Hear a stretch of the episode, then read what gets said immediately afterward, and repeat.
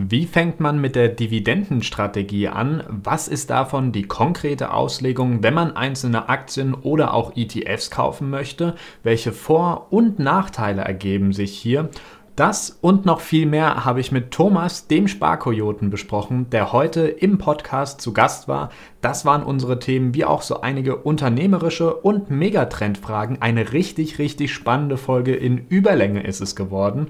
Und jetzt freue ich mich, den Podcast hier einzuläuten. Und ähm, ja, ich kann nur sagen, das Gespräch hat richtig Spaß gemacht. Es lohnt sich, das im Ganzen anzuhören. Und ich bin auf euer Feedback gespannt. Viel Spaß dabei. Damit hallo und herzlich willkommen, Thomas, hier in den Podcast bei Northern Finance. Ähm, freue mich, dass du heute dabei bist, dass wir ein bisschen über die Dividendenstrategie reden und wie du das persönlich bei dir machst, welche Vor- und Nachteile es bei verschiedenen Strategien gibt und äh, welche Aktienausschüttungen da soweit interessant sind. Ja, herzlich willkommen, Thomas.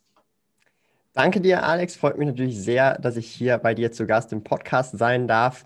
Ähm, für die Leute, die mich nicht kennen, mein Name ist Thomas Brandon Kovac oder auch der Sparkoyote kennt man mich. Ich komme aus der Schweiz, lebe in Zürich und ähm, führe einen Schweizer Personal Finance Blog, YouTube-Kanal, habe nebenbei auch noch einen Online-E-Commerce-Store, den ich betreibe. Also ich bin da äh, unternehmerisch sehr viel tätig und ähm, mache mir insgesamt sehr viel Spaß, an den ganzen Projekten zu arbeiten. Und natürlich ich investiere auch in Aktien und ETFs hauptsächlich mit der Dividendenstrategie, weil ich da versuche natürlich auch ein passives Einkommen durch oder eben mit Hilfe von Dividenden aufzubauen und da langfristig dann halt auch an der finanziellen Freiheit zu arbeiten. Hm. Was ist denn die Dividendenstrategie konkret für dich? Ähm, also jetzt einfach mal per se die Definition grundsätzlich. Der Name sagt schon aus, man setzt mit einem Großteil des Portfolios mehr auf Dividendenaktien, bedeutet Unternehmen, die eine Dividende ausschütten. Und dann kann man natürlich schon, je nachdem, ähm, ein paar äh, Dinge noch betonen, weil wenn ich jetzt eine Nvidia-Aktie im Portfolio habe, was ich aktuell auch habe, die schüttet zwar mhm. eine Dividende aus, aber das ist per se nicht unbedingt eine Dividendenaktie, weil wir hier von irgendwie 0,1, 0,2 Prozent Dividendenrendite sprechen. Und ja. ähm, das ist auf jeden Fall nicht so dieses Schema Dividendenstrategie. Hier mhm. reden wir vielleicht von Unternehmen, die 2% aufwärts an Dividendenrendite ausschütten. Ähm, das kann dann sowas sein äh, wie zum Beispiel eine Nestle oder so, ja, wo auch eine sehr lange Dividendenhistorie da ist, wo seit über 25 Jahren ähm, Dividende stetig erhöht wird jedes Jahr. Ja, also das sind dann zum Beispiel solche solideren Dividenden Werte. Es gibt natürlich auch ähm, sogenannte High-Yield-Dividendenwerte. Das sind dann zum Beispiel Unternehmen in den USA, sogenannte REITs, Real Estate Investment Trust. Die schütten dann unter Umständen sogar 5, 6, 7, 8, 9, 10 Prozent Dividendenrendite aus. Ähm, mhm. Und das ist dann auch wieder nochmal eine, innerhalb der Dividendenstrategie nochmal eine komplett andere Strategie. Also da gibt es verschiedene Ansätze. Und ich bin so ein bisschen der Fan von, ich schaue, dass ich mein gesamtes Investmentportfolio habe, also mit Aktien und ETFs. Mhm. Und über das gesamte Portfolio mit dem gesamt investierten Geld möchte ich zwischen drei bis vier Prozent Brutto-Dividendenrendite erzielen. Ja. Ist ja schon nicht wenig, ne? Genau, aber das ist so ein bisschen mein Ziel. Und das heißt aber allerdings auch, ich habe dann unter Umständen Unternehmen wie Alphabet drin, die gar keine Dividende mhm. Das mhm. würde gar nicht in dieses Schema reinpassen, dieses Beuteschema. Aber ich sage mir, mir ist einfach wichtig, dass die gesamte Dividendenrendite aufs Portfolio diese drei bis vier Prozent brutto sind, also Vorsteuern. Äh, und dann kann ich aber auch mal Wachstumsunternehmen reinpacken, mhm. ähm, weil es halt insgesamt einfach passen muss. Also ja. ich will mich hier nicht irgendwie einschränken, dass ich sage, ich investiere nur in Unternehmen, äh, die eine Dividende ausschütten. Okay, okay, verstehe. Interessant. Ähm, bei mir, ich achte ja nicht äh, so krass auf Dividenden. Das mhm. Einzige, was ich da drauf achte, ist, dass der ETF ausschüttend ist, weil das mir persönlich, mhm. äh, das ist einfach meine Präferenz, sage ich jetzt mal. Und ähm, ja, sonst äh, butter ich alles soweit äh, in meine zwei Welt-ETFs, die ich da habe. Einmal ein äh, Developed World und einmal Emerging Markets. Und da kriege ich auch so eine Dividendenrendite von um die 2%. Und da möchtest du ja immer ein bisschen drüber hinausgehen. Und ich sage mal, der mhm. klassische Dividendeninvestor ja ebenfalls. Ähm, welche Vorteile siehst du da langfristig drin, wenn du eine bisschen höhere Ausschüttung jedes Jahr hast? Um, ähm, also das Ding ist ja, ich, ich, ich sehe halt mein Aktienportfolio so, dass ich immer mehr und mehr Anteile, also mehr Prozent vom Unternehmen besitzen möchte. Ne? Mhm. Und durch die Dividende ist es natürlich so, dass das Unternehmen in dem Moment, wo die Dividende ausgeschüttet wird, an Substanz verliert. Ja, weil mhm. ein Teil des Cash-Bestandes sozusagen äh, vom Gewinn an die Aktionäre, an die Shareholders ausgeschüttet wird. Und aber grundsätzlich, ich besitze immer noch gleich viel Anteile, gleich viel Prozent vom Unternehmen. Ja, das mhm. ist mir mhm. sehr wichtig, auch als unternehmerische Sicht. Ich will immer mehr und mehr vom Unternehmen Apple besitzen, auch wenn es nur ein ganz kleiner Anteil ist. Und das Problem ist jetzt zum Beispiel, man könnte ja argumentieren, hey, ich kann ja einfach Wachstumsaktien nehmen und da jährlich einfach verkaufen, 3, 4 Prozent. Ja. Mhm. Hier haben wir das, klar, das ist auf Papier ein und dieselbe, also rein monetär gesehen wahrscheinlich ein und dieselbe Rechnung. Aber, und das ist der große Unterschied, ich verliere immer mehr Anteile vom Unternehmen, prozentual mhm. auch gesehen. Und das ist so die Problematik. Ich sehe das halt ein bisschen sehr viel langfristiger und auch mehr von der unternehmerischen Sicht, weil wenn ich in Aktien investiere, mache ich nichts anderes, dass ich mich an einem unternehmerischen Risiko beteilige und sozusagen auch auf eine Art und Weise Unternehmer werde in diesem Unternehmen. Ja? Mhm. Und darum will ich auch immer mehr und mehr Anteile von Unternehmen besitzen, die, äh, von denen ich auch überzeugt bin und diese schütten mir dann auch eine Dividende aus. Und wenn wir uns mal anschauen, ähm, schlussendlich irgendwann wird jedes Unternehmen oder fast jedes irgendwann mal Dividende ausschütten. Wenn wir uns auch mal anschauen, woher die Rendite kommt tatsächlich, wenn wir da einen Anlagezeitraum von 100 oder 150 Jahren anschauen, sehr viel von der Rendite ist halt eben auch die Dividende schlussendlich. Das sieht man dann ganz gut, wenn man den DAX nimmt, der Performance Index und dann der Kursindex, den DAX, dann sieht man, wie scheiße der DAX ist. Ja? So als Beispiel. Ja, ich, ich würde sagen, es liegt ein bisschen an den Unternehmen. Äh, und, äh, ja. Aber ja, äh, aber, stimmt schon. Aber aber da muss man halt dann auch vergleichen, dass praktisch fast jeder andere ähm, Indizes ein Kursindex ist, ja, und nur der DAX mhm. ein Performance-Index und das ist halt schon eine Mogelpackung. und ja. ähm, das ist es. Das ist halt auch so, so ein Punkt. Und viele Anleger zum Beispiel, die erst vielleicht frisch starten, wissen das gar nicht. Die wissen gar nicht, dass der DAX im Vergleich zum SP 500, zum SMI oder zu anderen Indizes was völlig anderes abbildet eigentlich, sondern sie sehen nur die Kurve, die halt so langfristig nach oben geht. Mhm. Und darum ähm, bin ich schon jemand, der überzeugt ist von Dividenden, aber jetzt nicht sagt, jedes Unternehmen muss jetzt Dividende auszahlen, sonst hätte ich nicht eine Alphabet oder eine Nvidia im Portfolio, weil ich sehe schon, es braucht beides. Aber, und das ist auch so ein Punkt, ähm, ich sehe mich halt schon relativ früh finanziell frei. Ja, vielleicht schon mhm. mit 25, 27 oder mit 30 oder mit 35. Und wenn man dann schon von den Kapit vom Kapital leben möchte und nicht Anteile verkaufen will, muss man jetzt schon auch Cashflow generieren oder möglichst früh. Weil ansonsten müsste ich ja umschichten, spätestens wenn ich in fünf oder in vier oder in sieben Jahren sozusagen genug Kapital habe. Und das ist mhm. dann auch wieder blöd, da muss ich alles verkaufen und dann wieder ähm, umschichten in Dividendenwerte oder in einen ETF, der jetzt ausschüttend ist. Und das ist halt so ein bisschen das, was ich ähm, schon so für mich sehe. Wenn ich jetzt zum Beispiel sehe, okay, ich werde erst mit 60 finanziell frei, dann würde ich vielleicht auch ein bisschen anders investieren. Aber das ist halt okay, immer sehr individuell. Ja? Interessant. Ähm, und, und vielleicht auch noch ein Punkt, und den lassen auch sehr viele außer Acht. Ich habe die volle Kontrolle, ähm, wie ich diesen Cashflow, den ich zurückbekomme aus meinen Kapitalinvestments, reinvestieren kann. Ich muss das ja nicht mehr in Aktien investieren. Hm. Ja? Ich könnte ja auch sagen, hey, ich benutze jetzt alle diese Dividenden, die ich bekomme von den Unternehmen oder Ausschüttungen von den ETFs und investiere das jetzt mal für ein Jahr oder zwei in Gold oder mhm. in Silber oder in was völlig anderes. Ja, das ist auch eine Möglichkeit. Und ähm, ich sage es mal so, ich sehe es auch ein bisschen aus der unternehmerischen Perspe Perspektive. Mhm. Geld und Assets haben ist schön und gut, aber Cashflow ist das, was dich am Leben behält. Ja, das, sehe ich das ist so ein bisschen das ist so ein bisschen also die unternehmerische Sicht und ich nehme halt die unternehmerische Sicht auch in meinem Privatleben auf, dass Cashflow eigentlich wie die Luft zum Atmen ist und mhm. ähm, Cashflow eigentlich das ist, was dir die Miete bezahlt, was dir äh, das Essen auf den Tisch bringt und nicht, ich gehe nicht in den äh, Supermarkt und sage, hier, ich habe hier eine Cola-Aktie, gib mir mal ein paar ähm, Cola-Dosen oder so. Das funktioniert halt nicht. Ja, da würden sich alle an den Kopf fassen, hey, was ist jetzt hier los mit dem? Und darum Cashflow ist für mich schon sehr wichtig. Mhm. Mhm. Kann ich verstehen.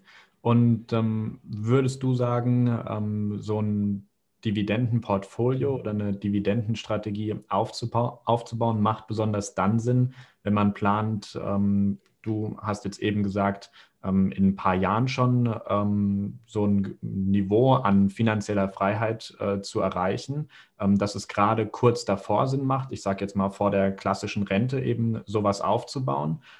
Ich persönlich weiß noch nicht, ob ich, äh, wir sind im gleichen Alter mhm. übrigens, ähm, beide 24. Du bist auch 96er. Ja, genau. Ähm, nice. Und äh, ich, ich weiß nicht, ob ich so früh, ähm, ich sage jetzt mal, in die finanzielle Freiheit komme wie du ähm, und habe jetzt noch viel mehr Wachstum, äh, Wachstums-ETFs, sage ich jetzt mal grob gesagt, im Portfolio. Würdest du jemanden, der schon ähm, in absehbarer Zeit, sagen wir mal 10 bis 20 Jahren, ähm, jetzt zu diesem Zeitpunkt kommt, wo man dann finanzielle Freiheit oder Rente anders äh, bei den meisten ausgedrückt erreicht hat, würdest du dem die Dividendenstrategie dann nochmal ans Herz legen? Also es kommt sehr darauf an. Es gibt ja verschiedene Dividendenstrategien. Man kann von Anfang an schon auf höhere Ausschüttungen setzen, High Yield oder auch vielleicht etwas niedriger, aber trotzdem höhere Ausschüttungen. Aber man kann ja auch mhm. sagen, man investiert auch in Dividendenwachstum. Dann hat man Unternehmen sowas wie Mastercard drin, die ein enorm riesiges Dividendenwachstum haben, prozentual gesehen. Die Dividende ist zwar noch nicht allzu hoch, die ist noch unter 2%, aber trotzdem haben wir dann ordentliches Wachstum jedes Jahr. Und das kann dann halt so eine Dividendenstrategie sein. Am Anfang ist es zwar weniger Cashflow, ja? Mhm. Aber mit der Zeit wird es immer mehr und mehr und mehr relativ schnell, sage ich mal, innerhalb von zehn Jahren. Und ja. das ist halt so ein bisschen, da gibt es verschiedene Ansätze. Und man muss auch so ähm, verstehen, also wenn Unternehmen, ich sage jetzt mal so zwischen 2 und 4 Prozent Dividende brutto ausschüttet, und das mhm. ist jetzt wirklich ein global aufgestelltes Unternehmen, Blue Chip, dann ist das mhm. ein Unternehmen, das schon relativ etabliert ist. Ja, das ja. ist nicht ein Unternehmen, ein Start-up, das ist nicht irgendwie, das ist sowas halt wie eine Nestle, die gibt es seit irgendwie 100 Jahren oder so. Und ähm, wenn man da mal den Kurschart anschaut, egal was passiert, egal was für eine Krise wir haben, passiert fast nichts, weil es halt einfach ein klassisches Konsumgüterunternehmen ist. Da hast du nix, nicht einen Ten-Bagger innerhalb von fünf Jahren, aber du hast halt auch nicht irgendwie die Volatilität, die vielleicht sowas wie eine Tesla hat. Ja? Mhm. Und das sind dann halt Präferenzen, die dann auch mit dem Risikoverhalten zu tun haben. Wie viel Risiko kann ich verkraften? Wie bin ich emotional unterwegs? Weil die Börse, darf man nicht vergessen, ist sehr emotional.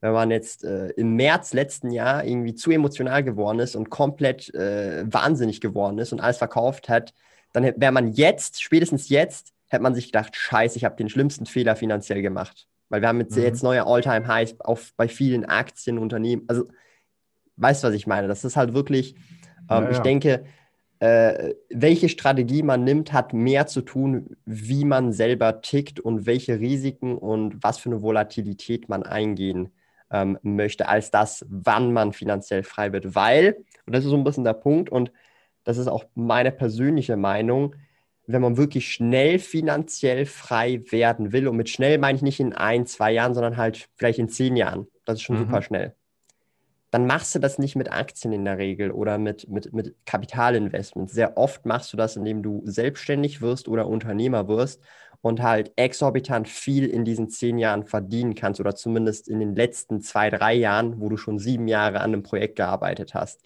Mhm. Und ähm, das heißt, ich werde nicht per se finanziell frei durch meine Aktieninvestments, sondern durch meine unternehmerischen Tätigkeiten, wo ich mehrere Unternehmen aufbaue, da sehr viel Geld verdiene und dieses Geld, was ich daraus dann sparen kann, wiederum in Kapitalinvestments investieren kann, was tatsächlich dann auch weniger risikoreich ist, wenn es mhm. breit diversifiziert ist, als meine eigenen Unternehmungen. Und damit werde ich dann konkret ähm, finanziell frei. Also das ist so, ich weiß nicht, ob du das Buch kennst, The Fast, La äh, Fast Lane Millionär heißt es, glaube ich. Mhm, da geht es ja. halt so, geht es ja im Prinzip so drum, du kannst halt so die langsame Schiene gehen und die schnelle Schiene ist halt einfach die, du musst halt übertrieben gesagt, du baust ein Unternehmen auf und verkaufst das nach zehn Jahren für 20 Millionen. Ja, mhm. Übertrieben gesagt. Und dann hast du mehr verdient, als du jemals äh, in einem normalen Angestelltenjob, selbst wenn du voll oben in der Karriere drin bist, verdienen kannst. Weil 20 Millionen plus noch das, was du noch während diesem Aufbau verdient, das ist fast unmöglich. Ja? Mhm. Und das ist so ein bisschen auch mein Approach mit dem Unterschied, dass ich meine Unternehmen nicht verkaufen will, sondern das ist einfach meine Leidenschaft, das ist, macht mir Spaß. Ein Online-Shop mhm. zum Thema Pokémon, Yu-Gi-Oh! Ähm, Blog, YouTube-Kanal. Ich mache YouTube-Videos schon seit 2008. Ja, also bevor ich geschaut habe auf YouTube, habe ich Videos produziert zu hm, Lego-Sachen, die ich gebaut habe. Ja, Lego-Pistolen. Ah, ja gar nicht. Ja, und ich habe Beyblade, vielleicht kennst du das auch noch, so diese Kreisel-Beyblade-Videos ja. gemacht. Ähm, Let's Plays habe ich gemacht. Also ich habe ähm, glaube ich, jetzt knapp 1000 Videos auf Sparkoyote. Aber vor Sparkoyote habe ich irgendwie 1500 oder 1400 Videos schon produziert zu all diesen anderen Themen. Ah, ja, also ich habe immer noch cool. weniger Videos auf dem Sparkoyote-Kanal, als ich jemals produziert habe in anderen Themen zusammengefasst. Ja, ich würde sagen, die Sparkoyote-Videos sind ein bisschen mehr Arbeit als früher, aber ja. ähm, zu, deiner, zu, deiner, Aussage vorhin, ähm, stimmt schon. Also durch ETFs oder Aktien ist noch niemand reich geworden sondern hat dann eben seinen Reichtum erhalten und äh, mhm. langsam gemehrt, sagen wir jetzt mal. Ähm, ganz richtig. Also wenn man äh, schnell Kapital aufbauen will, dann, äh, dann muss man selbst was schaffen und kann sich nicht mhm. auf Aktienmärkte oder ähnliches verlassen. Ähm, von daher sehen wir das, glaube ich, äh, ganz, ganz mhm. ähnlich. Und ähm, wenn wir gerade dabei sind bei dem Thema selbst was aufbauen, äh, ich habe hier ja meine, äh, meine Limited in, in Zypern mittlerweile und ähm, du hast ja dein äh, Amazing Toys. Wie lange machst du das jetzt schon? Ähm, also ich mache, also ich habe ja mehrere Unternehmen. Also das eine ist ja der Online-Shop. Der hat damals, ja Businesses, ja, muss man skalieren hier. Insider. Nee, aber ähm, also ich habe, also zum einen, ich habe den Online-Shop sozusagen Mhm. Ich glaube, da war ich so 16, 17 gestartet, also noch während der Ausbildung, während der Lehre. Und das hat damals halt so auf Marketplaces begonnen, also so wie sowas wie eBay und Co. Hat sich dann immer entwickelt. Ich habe das immer beibehalten. Da habe ich dann eben Yu-Gi-Oh! Karten, Pokémon-Karten, Einzelkarten, dann angefangen auch Neuware zu verkaufen. Und dann vor knapp drei Jahren ähm, habe ich dann gesagt, hey, ich will das jetzt also aus diesem Marketplace einen Online-Shop machen, einen richtigen Online-Shop. Ja, also wirklich mit alles Maß, also halt wirklich einen normalen Online-Shop, wie man es halt kennt, ein E-Commerce-Business. Mhm. Habe das dann gemacht und äh, mache das jetzt zusammen mit meinen Eltern, weil ich habe dann gesagt, hey, ihr habt einen Laden und der ist jetzt nicht wirklich nicht mehr so gut am Laufen, weil Retail und so weiter. Und habe ich gesagt, hey, ich mache die ganze Infrastruktur, IT und so weiter, machen wir das gemeinsam als Projekt ähm, damit auch der, damit ihr das auch den Laden weiterführen könnt, weil der wird dann sonst zwangsweise irgendwann nicht mehr funktionieren, weil er halt mehr Kosten generiert, als er einnimmt. Ja. Und so ist das dann halt als Family Business entstanden. Und jetzt ähm, Ende 2020 haben wir jetzt eine AG auch daraus gegründet, wo äh, ich Geschäftsführer bin und ich meine beiden Eltern eingestellt habe zu 100 Prozent. Ähm, also das heißt, die arbeiten eigentlich für mich, verdienen jetzt sogar mehr, als sie vorher verdient eigentlich haben. Also auch sehr, sehr ja, nice.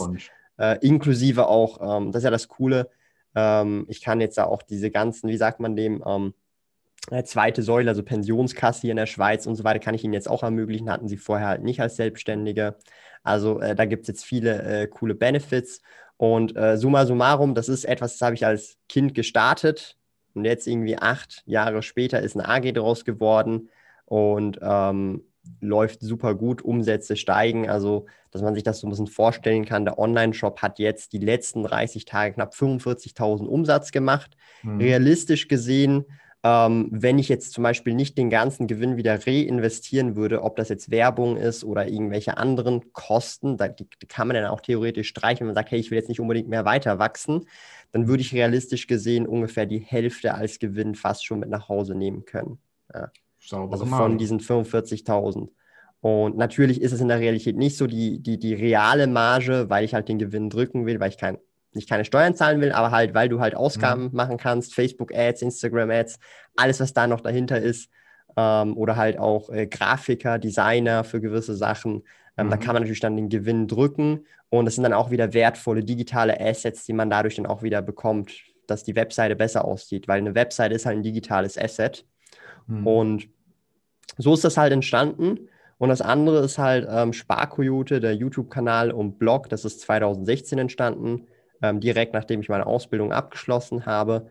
Und das ist tatsächlich ähm, mittlerweile auch mein bestes Unternehmen, weil dort haben wir tatsächlich, also ich habe letztes Jahr ähm, mit diesem Unternehmen allein, also nur mit diesem ähm, wie sagt man dem, diesen Medienunternehmen. Also äh, habe ich ja, insgesamt, mit, mit, dem Blog. Genau, also habe ich insgesamt ähm, über 600.000 Umsatz gemacht, nur mit diesem Unternehmen, ausschließlich mhm. nur mit diesem Unternehmen. Und wir reden hier von Gewinnmargen, wie es halt so üblich ist, online, Social Media, wo du kein physisches Produkt hast und so weiter, von je nach Monat zwischen 80 bis 90 Prozent. Ja. Mhm. Und ähm, ich versuche dann natürlich alle möglichen Kosten hier noch reinzuholen, ob das irgendwie Freelancer sind und Leute, die mir aushelfen können ähm, die ich dann gut bezahle und so weiter, damit ich dann den Gewinn drücken kann, schlussendlich natürlich, aber auch wieder Mehrwert generieren kann innerhalb äh, des Businesses, Prozesse optimieren kann und so weiter. Und ähm, ja, jetzt natürlich das neue Jahr hat angefangen und jetzt mal gucken, wie die Projekte weiterlaufen, weil eine neue äh, AG, äh, eine AG, eine GmbH-Gründung, also eine dritte, ein drittes Unternehmen ist jetzt auch schon geplant jetzt für März.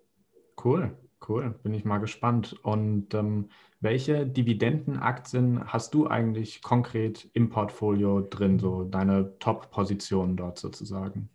Um, ähm, also kommt darauf an, wie man Top-Positionen definiert. Ich kann ja mal Portfolio Performance öffnen. Das ist so das Tool, was ich verwende, um alles zu tracken. Ja, das wäre So Top-Positionen sind für mich eher Positionen, wo ich mir selber sage, wo ich auch zum, zum Beispiel auch vom Businessmodell her sehe, okay, das ist was, das, das, das könnte ich wahrscheinlich in 100 Jahren vererben und das wäre immer noch kein Problem. Ja, oder mhm. zumindest habe ich die Vorstellung, klar wissen wir es nicht, was in 100 Jahren ist, aber ähm, ich denke, du verstehst, was ich meine. Zum Beispiel eine Nestle. Ja. Eine Nestle ist so ein klassisches Unternehmen, wo ich sage, das ist halt einfach, das ist unsenkbar in meinen mhm. Augen, praktisch. Ja.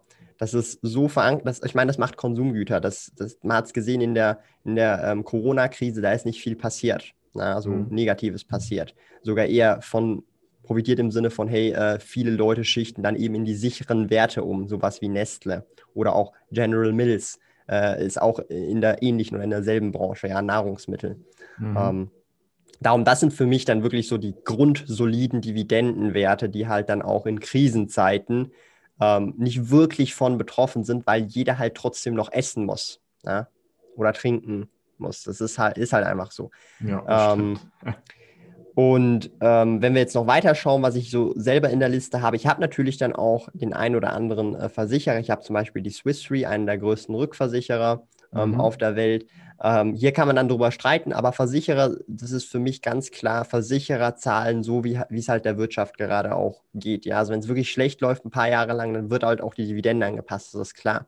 Und wenn es aber mehrere Jahre lang gut läuft, gibt es auch eine ordentliche Dividende. Das ist aber auch vollkommen okay, weil das Businessmodell halt wirklich ähm, darauf basiert, dass wenn es gut läuft insgesamt, sie ja dann auch weniger Ausgaben haben und alles, dadurch mhm. auch mehr Gewinne haben und wenn es schlecht läuft, halt dann eben umgekehrt ist. Darum ähm, sehe ich halt Versicherer grundsätzlich auch durchaus interessant als Dividendenwerte an, je nachdem, was es für welche sind. Ne? Mhm. Und was haben wir denn noch, was ich äh, sehr spannend finde? Ähm, ich gucke mal gerade noch. Zum Beispiel, was ich auch sehr ähm, spannend finde, ist jetzt zum Beispiel Starbucks. Starbucks hat ein sehr hohes Dividendenwachstum. Also da bin ich jetzt auch schon seit vier, fünf Jahren drin. Mhm. Und also da habe ich wirklich auch gesehen, hey, ordentliches Dividendenwachstum. Das ist dann so ein klassischer Dividendenwachstumstitel, also wo die Dividende wächst aber auch ordentliches Kurswachstum da ist, weil das Unternehmen auch noch weiterhin sehr stark wächst. Ja. Mhm. Also ähm, wenn wir das so anschauen, ich glaube, wenn bei Starbucks haben wir, glaube ich, aktuell so zwischen 15 und 20 Prozent Dividendenerhöhung pro Jahr. Also das heißt, nach innerhalb, also innerhalb von vier, viereinhalb Jahren hat sich die Dividende verdoppelt. Und das mhm. ist super, super schnell. Ja. Mhm. Stellt man sich vor, ähm, es geht jetzt nochmal die nächsten vier, fünf Jahre genau auch nochmal so weiter mit dem Wachstum. Heißt, ich habe im Vergleich zum ersten Jahr äh, jetzt in zehn Jahren viermal so viel Dividende bei derselben Aktie, die ich aber vor zehn Jahren gekauft habe. Und noch das Kurswachstum obendrauf. Ja. Also mhm. das heißt, ähm, äh, du siehst also so meine Top-Werte, wo ich sage, hey, ähm, da sehe ich langfristig so viel Potenzial, sind auch viele Unternehmen, die jetzt nicht die überstarke Dividende haben, also nicht High-Yielder sind, weil das ist auch nicht meine Strategie. Ja. Ich habe zwar High Yielder im Portfolio, also Real Estate Investment Trust, sowas wie zum Beispiel eine Omega Healthcare Investors, ja, ähm, aber das halt auch einfach als Beimischung, um dann ein bisschen auch die ähm, Wachstumswerte gegen zu kompensieren, die zum Beispiel gar keine Dividende zahlen, sowas wie eine AMD oder ein Alphabet, ja, oder Activision Blizzard, das auch nicht wirklich eine riesige Dividendenrendite äh, hm. hat. An dieser Stelle eine kleine Pause. Ich hoffe, dir gefällt der Podcast bisher. Falls ja, dann lass mir doch danach eine Bewertung auf iTunes, Spotify oder wo auch immer du mir gerade zuhörst da. Der Podcast lebt davon, dass er diese Bewertung bekommt. Dadurch wachse ich und lerne ich. Wäre wirklich super cooles Feedback, wenn du mir das jetzt geben könntest wie es dir eben gefällt, was dir vielleicht auch nicht gefällt und teil den Podcast auch sehr gerne mit deinen Freunden. Das war's, jetzt geht's auch weiter mit dem Content. Okay, okay, cool. Ähm, ich gehe da, äh, ja, wie gesagt, ein äh, bisschen, bisschen anders vor, mache das äh, vor allem über meine ETFs. Und glaubst du denn, dass ETFs überhaupt äh, das richtige Mittel sind, um so eine, wenn man so eine Dividendenstrategie fahren will wie du, äh, um das zu machen? Oder sollte man lieber Einzelaktien ähm, analysieren, wenn man denn äh, möchte und die Zeit hat? Ähm, das machst du ja äh, ganz offensichtlich. Äh, ist das für dich die bessere Option und wenn ja, wieso? Ähm, also ich, es gibt ja auch Dividenden-ETFs, ja, die jetzt zum genau. Beispiel genau. ähm, 100 dividendenstarke Unternehmen drin haben nach verschiedenen Kriterien. Und der einzige Nachteil dort ist halt einfach, äh, du zahlst halt den T, also eine Gebühr pro Jahr auf das investierte Kapital. Aber du hast halt kein Rebalancing, du musst nicht selber schauen, du kaufst immer denselben ETF, also ist das ein fairer Trade-off. Je nachdem, wie hoch natürlich die Gebühren sind. Ja, ja ähm, wobei die auch irgendwo eine Schmerzgrenze. würde ich sagen, genau. allgemein gesprochen. Ja, aber insgesamt muss ich sagen, klar, ETFs ist auf jeden Fall eine Lösung. Ich selber habe ja auch einen ETF, den Vanguard FTSE All World, den ausschüttenden, den mhm. bespare ich jeden Monat mit so 2000 Franken. Also so, ich kaufe mir immer so 25 äh, Stück davon mhm. und das jetzt schon seit einiger Zeit. Und ja, also ich bin überhaupt nicht irgendwie, äh, äh keine Ahnung, Feind von ETFs. Ich habe selber ETFs ja, oder diesen ja. ETF jetzt spezifisch. Ja. Ähm, es ist, glaube ich, mehr eine Präferenzsache, um wie viel Zeit du auch aufwenden willst mit diesem Thema. Weil für mich, und das ist halt, das wird jetzt viele Leute so ein bisschen verwirren, ich erziehe oder ich will nicht unbedingt, also mein Hauptziel ist nicht eine Überrendite. Ja, also mhm. wenn ich mhm. eine Überrendite will, dann müsste ich erstmal weniger Titel haben und zweitens müsste ich dann auch eher in Wachstum reingehen, als jetzt zum Beispiel irgendwelche High-Yielder. Ja? Mhm. Das ist jetzt nicht das, das Ziel von mir, Überrendite, sondern es macht mir tatsächlich vom Thema her einfach Spaß, das Ganze, weil Finanzen ist so für mich so ein Thema, Viele sehen es eher so was als lästiges vielleicht oder so, hey, es muss halt gemacht werden, damit ich nicht in Altersarmut versauere zum Beispiel, ja. Oder ja. irgendwie, äh, ähm, dass ich dann Flexibilität habe, wenn mich mein Chef die ganze Zeit runter macht und ich jetzt sage, hey, ich will den Job wechseln, dass ich hier nicht irgendwie darauf angewiesen bin, dass ich in dem Job bleibe. Für mich ist Finanzen aber mehr das Thema, es ist ein Hobby. Ja? Mhm. Ein Hobby, was mir Spaß macht. Und die Frage ist für mich halt, und das ist ja so ein bisschen auch wieder der Punkt, ähm, will ich jetzt zum Beispiel nur ein ETF-Portfolio haben und dann ist das Thema Finanz für mich stinklangweilig, weil ich jetzt mhm. nur zwei ETFs drin habe. Und jetzt habe ich die ganze Zeit, die ich aber aufwenden will, um mich mit diesen Themen vielleicht zu beschäftigen, vielleicht zwei, drei Stunden am Tag. Und aber du kannst dich nicht zwei, drei Stunden am Tag mit ETFs beschäftigen. Es funktioniert nicht. Mhm. Also da, da, verblödest du praktisch. Und darum, das ist so eine Als Präferenzsache, denke ich. Ja. Genau, also das meine ich ja.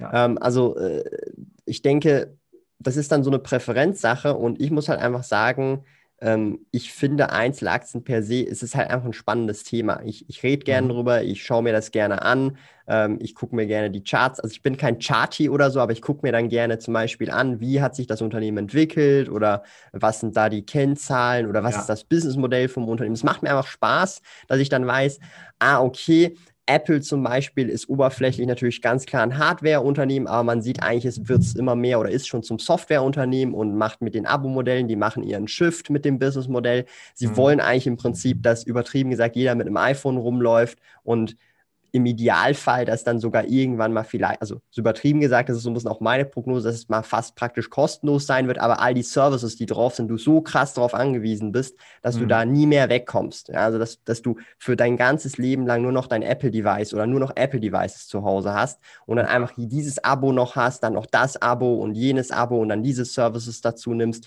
und dann eigentlich dein ganzes Leben lang dran gebunden sagen, bist. Da bin ich schon ziemlich nah dran. Also da bin ich, ich auch. ziemlich nah dran. Äh, mit meinem, ich auch. Äh, ich habe den Laptop, äh, das mhm. ist von Apple. Ich habe den ja. großen Rechner, das ist ein iMac. Mhm. Ich habe mein äh, mhm. Handy, das ist ein iPhone. Ich habe meine Kopfhörer, ja. das sind AirPods, wie bei dir. Ja. Genau.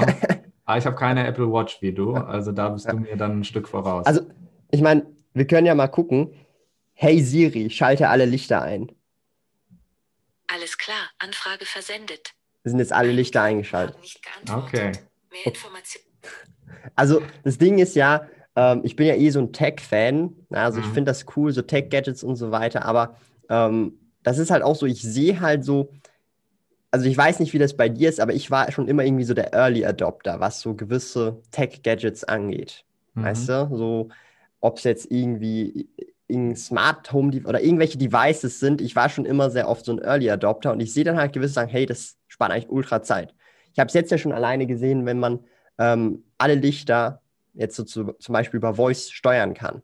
Hm. Du willst gar nicht wissen, also wenn du dir mal ausrechnest, wie viel du sparst beim Rausgehen, ohne dass du alle Lichter abschalten musst, weil du einfach per Knopfdruck oder per Voice das abschalten kannst. Das hört sich banal an, ja, aber wir reden hier von eins, zwei, drei, das sind fünf oder sechs Lichtschalter, die ich drücken muss, um alles abzuschalten. Das geht vielleicht 30 Sekunden bis 45 Sekunden. Das hört sich jetzt richtig dumm an, aber jetzt überleg mal, das macht man am Tag vielleicht zwei, dreimal.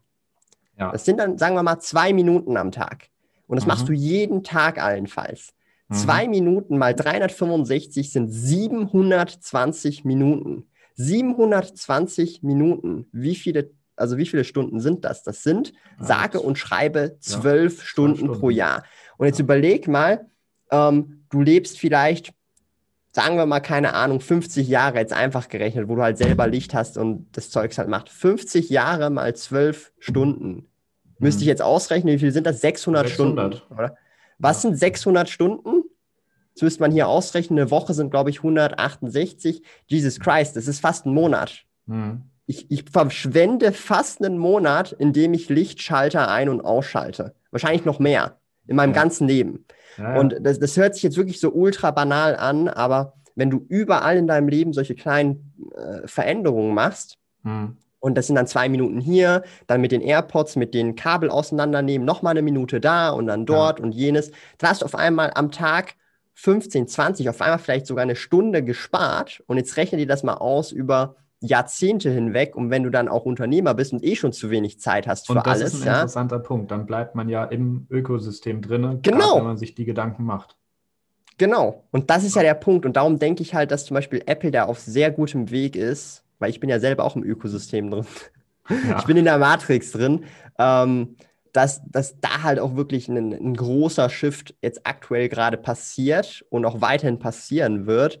Und das so, klar, viele Leute sehen das auch, aber ich glaube, das wird noch krass unterschätzt, was da alles passiert, weil ich meine, du musst dir überlegen, Apple kann mit der Apple Watch ziemlich genau sagen, wie du dich bewegst. Mhm. Also es erkennt deine Bewegung, auch ob du stehst oder sitzt.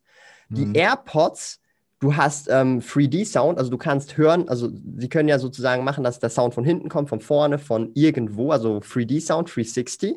Ja? ja? Jetzt fehlt eigentlich nur noch die Brille und du kannst dann zum Beispiel auch sowas wie VR oder so machen, nur weil du schon die Apple Watch und die AirPods drin hast. Ja, weil mhm. du hast 3D-Sound, das brauchst du bei VR. Und bei VR musst du wissen, wie du dich bewegst, ob du deinen Arm unten hast, ob du stehst oder laufst und so weiter oder rennst. Und das kann die Apple Watch. Finde ich durchaus interessant, solche äh, Gedanken. Ist natürlich Spekulation bis mhm. dato. Mhm. Klar gibt es ja. Patente und so, aber ähm, wir sehen ja, wie sich die, die, die, also wie soll ich sagen, die, die, die Zukunft entwickelt. Es wird alles immer online, digital und Leute geben Unmengen an Geld aus für irgendwelche digitalen Goodies, die nicht physisch vorhanden sind. Ob das irgendwelche Skins sind, die nichts bringen oder whatever. Mhm. Da geben Leute mhm. hunderte, ich meine nur Handy-Games schon. Wieso bin ich wohl in Activision Blizzard drin? Weil Kings Games Candy Crush eines der heftigsten Games ist, wo Leute für irgendwelche digitale Kacke, ja, Geld ausgeben. Mache ich selber auch in World of Warcraft, muss ich ehrlich zugeben. Ja. ja aber ja, es ist digital, ja, di also. digitale Skins, Reittiere, die dir rein gar nichts bringen. Es ist nur Optik. Nur Optik. Ne?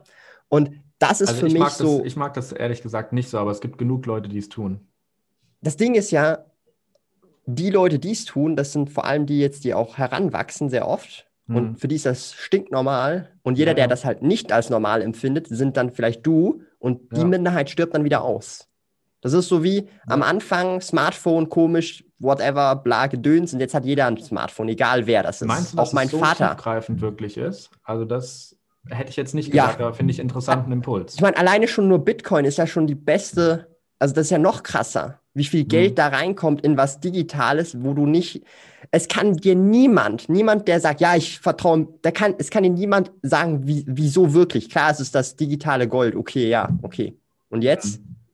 Mhm. Was, wieso tust du jetzt 500 Millionen da reinbuttern? Mhm.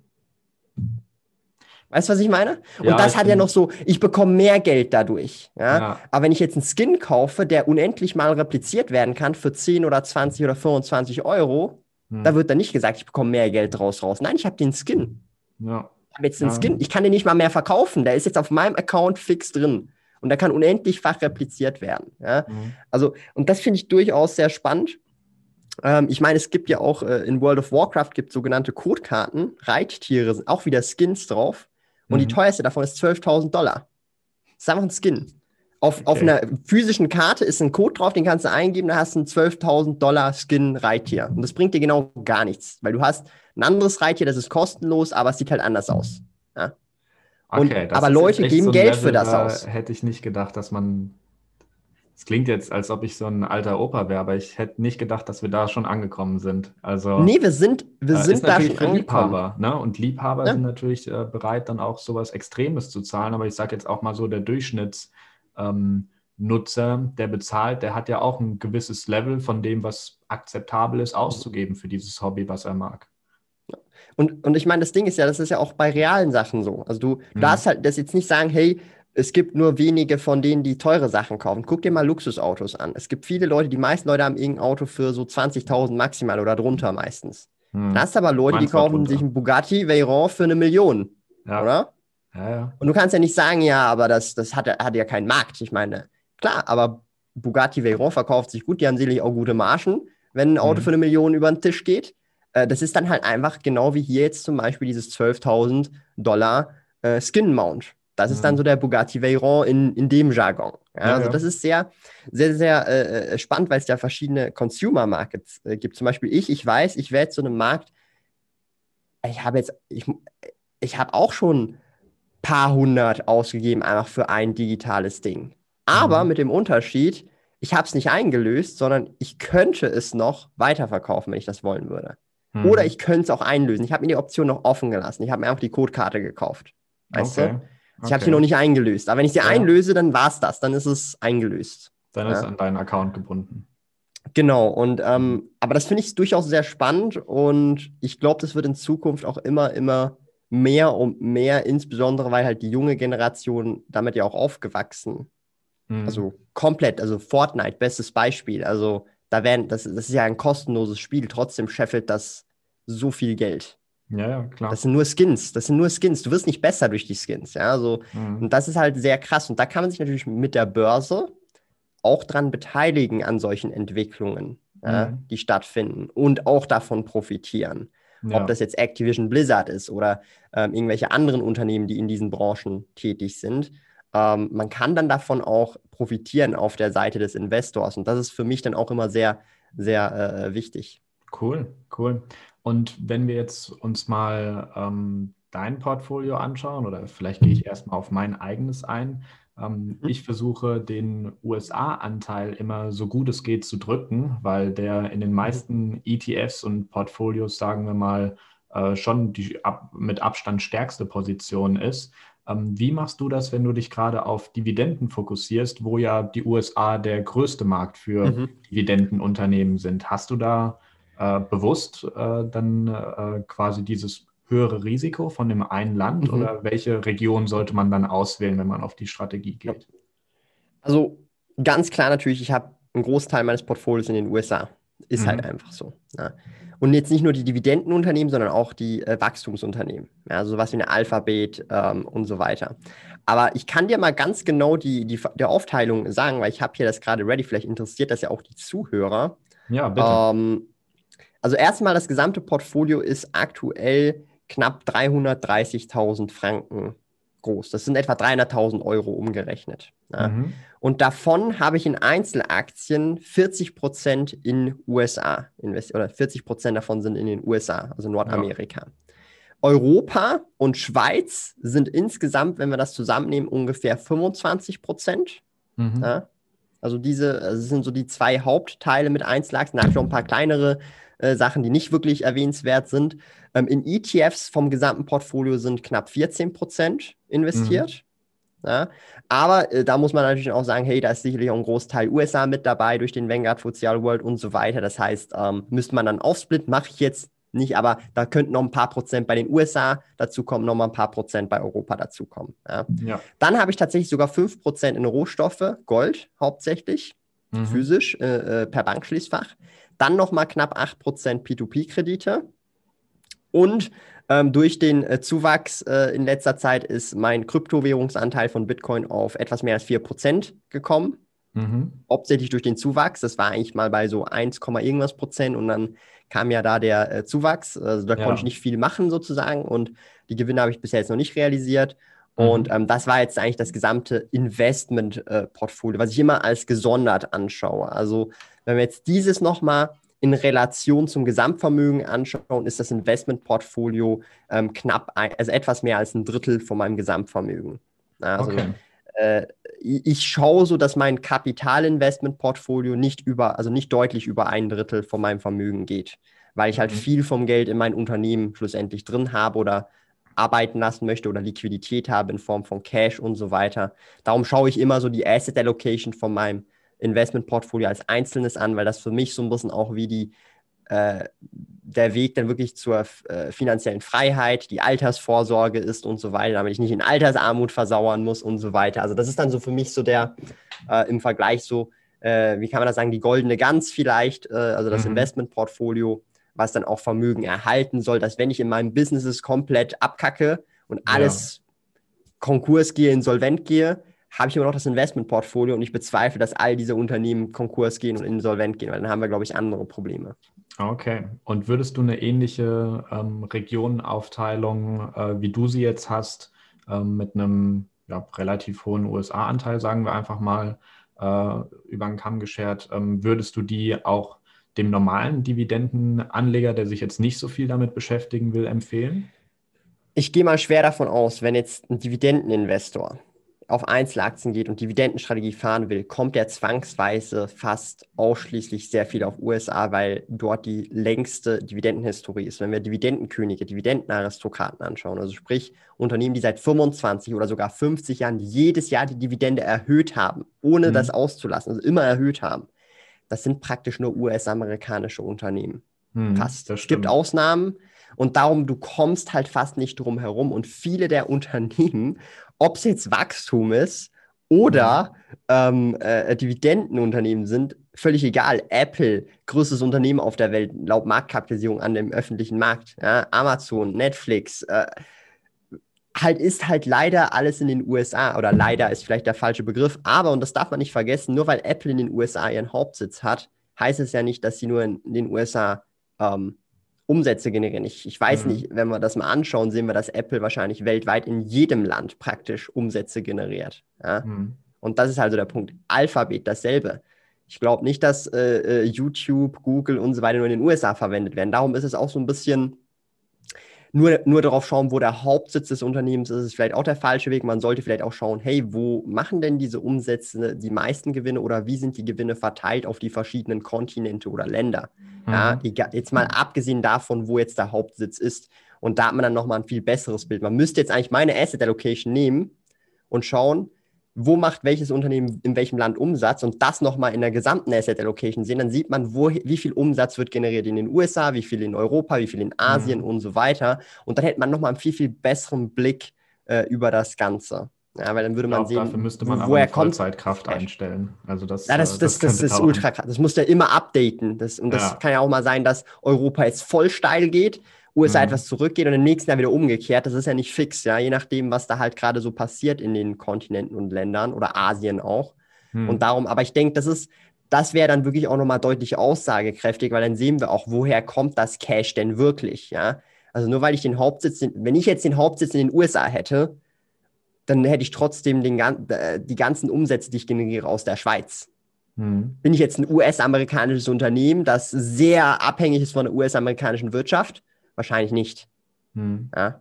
Ich zahle vielleicht dort Steuern oder so, ja, aber ähm, ich mache dort keine Umsätze, weil ich halt all, all meine Geschäftstätigkeiten in der Schweiz habe, zu übertrieben gesagt. Und das ist halt, ich glaube, da muss man auch so ein bisschen dann, dann aufpassen. Nur weil es ein US-Unternehmen ist, heißt ja nicht, dass es nur in den USA agiert. Nee, ja. nee. Ich würde sagen, die meisten Unternehmen, da kann man das, das ist ja auch nur eine Vereinfachung, wie vieles, äh, was mhm. wir nutzen an Kennzahlen oder wie auch immer. Ähm, und natürlich kann man dann äh, sagen, dass das äh, äh, nicht ganz so einfach ist in der Realität und natürlich wieder ein diversifizierteres Bild in der Realität, da gebe ich dir sicherlich recht. Ähm, ja, ich finde es als groben Indikator den besten und würde dich jetzt mal ähm, fragen, als Fazit und so ein bisschen Ausblick, wo du dein, ähm, deine Dividendenstrategie oder deine Anlagestrategie in den nächsten fünf bis zehn Jahren siehst, ob du die so mhm. weiterfahren wirst oder was du vielleicht verändern möchtest. Mhm. Also ich habe jetzt so für mich gemerkt, ich bin jetzt, ähm, also ich bin jetzt noch nicht so lange an der Börse. Es ist jetzt das sechste Jahr ist vorbei, also ich gehe jetzt ins siebte Jahr. Also mhm. ist noch nicht so lange und ich muss ganz ehrlich sagen, man lernt natürlich viel in diesen sechs Jahren. Macht Fehler und macht mal gute Picks, schlechte Picks und so weiter. Das ist dann auch vielleicht teilweise mehr oder weniger Glück oder halt Pech, je nachdem, wie man es sieht. Ja, ein Affe kann auch eine gute Performance haben, ähm, aber ähm, für mich, was ich so ein bisschen gemerkt habe, ist, ich will langfristig oder mittelfristig mich mehr konzentrieren auf meine Investments. Sprich, also konzentrieren im Sinne von, ich will nicht dann 100 Unternehmen, 100 Einzelunternehmen Portfolio haben, sondern lieber so 20 Unternehmen, wo ich sage, hey, das sind meine 20 Rennpferde ja, mhm. und nicht 100. Ja. Mhm. Ähm, und das ist ja eben genau das Gegenteil, als wenn man jetzt in einen ETF investiert, wie den Vanguard FTSE All World mit irgendwie 3000 plus Unternehmen drin. Ja. ja. Und das ist so ein bisschen mein Approach, weil es einfach eine bessere Übersicht gibt. Und wenn, auch wenn das nicht mein Hauptziel ist, wenn, dann ist dann eine Überperformance deutlich realistischer, als wenn ich 100 Unternehmen habe. Weil mit 100 mhm. Unternehmen plus ist fast unmöglich eine Überperformance. Also es ist super. Je mehr Unternehmen du hast, umso schwerer wird es. Ja? Mhm. Also wenn ich jetzt eine Tesla habe und nur eine Tesla habe, dann ist die Überperformance ultra krass gewesen. Aber wenn ich jetzt schon nur noch eine Nvidia dazu nehme und die Performance war schon sehr gut, dann ist meine Überperformance viel, viel schlechter, als wenn ich nur Tesla drin gehabt hätte. Obwohl ja. Nvidia auch super gut performt hat. Ja? ja. Also das heißt, ähm, das ist auf jeden Fall so ein bisschen mein Fokus, mehr konsolidieren und ein bisschen mehr fokussierter investieren. Jetzt nicht auf einzelne Branchen, sondern halt auch, ich meine einfach insgesamt das Portfolio ein bisschen leaner gestalten, wenn man das so sagen kann. Bedeutet mhm. auch, dass man etwas weniger Aufwand hat, weil man nicht so viele Titel im Portfolio hat. Ne? Mhm. Ähm, also das wird auf jeden Fall ein Thema äh, sein und ähm, ich will mich weiterhin so fokussieren auf den Split, ähm, so, ich sage jetzt mal so 70 Prozent, 60, 70 Prozent Dividendenstrategie und 30, 40 Prozent ähm, Wachstumswerte oder Wachstumstitel. Also das mhm. ist so immer schon mein Approach gewesen, den will ich auch beibehalten. Und insgesamt ähm, vielleicht auch als allgemeines Ziel mit dem Investmentportfolio, also geplant ist eigentlich, dass ich wenn alles gut läuft, in zwei bis drei Jahren von den Dividenden meine gesamten Privatausgaben decken kann. Also von Dividenden und Zinsen, weil auch P2P-Kredite mhm. drin sind. Also meine gesamten privaten Ausgaben decken kann. Das heißt, ich wäre dann so 26, 27, irgendwas in dem ähm, Bereich. Wieso habe ich das Ganze als Ziel? Das ist vielleicht auch nochmal so interessant für die, das habe ich glaube ich so noch nie gesagt. Ähm, aber ich habe schon so ein bisschen einen Plan. Ich will zum Beispiel auch Kinder haben und so weiter. Und ähm, das wäre dann so um die 30, 29, also in dem Bereich, ja, wo, wo mhm. man dann halt auch ein bisschen schon äh, die Welt ein bisschen gesehen hat, ein bisschen checkt, wer man selber ist und so weiter. Und mhm. ähm, da wäre es dann natürlich dann auch für mich so die im Hintergrundgedanken, ich kann meine ganzen Kosten privat schon decken, dass ich vielleicht, auch wenn mir das Business und alles Spaß macht, vielleicht dann trotzdem auch etwas mehr zurücktreten kann und auch einfach sagen kann, hey, ähm, egal worst case, was passiert, auch mit dem Business, wenn es dann auf einmal irgendwie schief geht, ich mhm. habe dann immer, also ich ist dann egal sozusagen. Ja. Also das ist so ein bisschen auch ja. mein Approach, warum ich das auch relativ früh schon bereits haben möchte, damit ich dann auch, wenn ich dann Kinder habe, mich dann voll auf die Kinder konzentrieren kann. Klar, ich werde immer noch arbeiten an den Projekten, aber halt einfach im Hin nie, nie so das Problem habe im Hinterkopf, hey, ich muss jetzt arbeiten und äh, auch wenn es mir Spaß macht, aber ich würde lieber jetzt Zeit mit den Kindern oder mit dem Kind verbringen und so weiter. Mhm. Und das ist dann so ein bisschen einfach meine Ambition, so, äh, also, dass es dann familiär dann wirklich keine, also keine Probleme wegen dem Geld gibt, wenn du verstehst, okay. was ich meine. Okay. Sehr schönes Ziel und ähm, fast schon sehr schönes Schlusswort. Ich will mich aber vorher nochmal bedanken, dass du hier im Podcast zu Gast warst. Ähm, vielen lieben Dank. Ich fand es ein sehr angenehmes Gespräch und äh, würde mich freuen, wenn wir das äh, demnächst mal wiederholen können. Gerne, vielen Dank. Ähm, hat mich sehr gefreut, äh, Alex. Und ähm, ja, gerne wieder. Also ich bin äh, sehr oft immer wieder in Podcast-Episoden dabei. Ähm, also macht mir super Spaß und ähm, ja, gerne wieder einladen. Super. Dann schaut alle mal bei Thomas auf dem Kanal vorbei, Sparkoyote auf YouTube. Und ähm, ja, seid auch beim nächsten Mal dabei, Freitag 16 Uhr, Northern Finance Podcast. Macht's gut.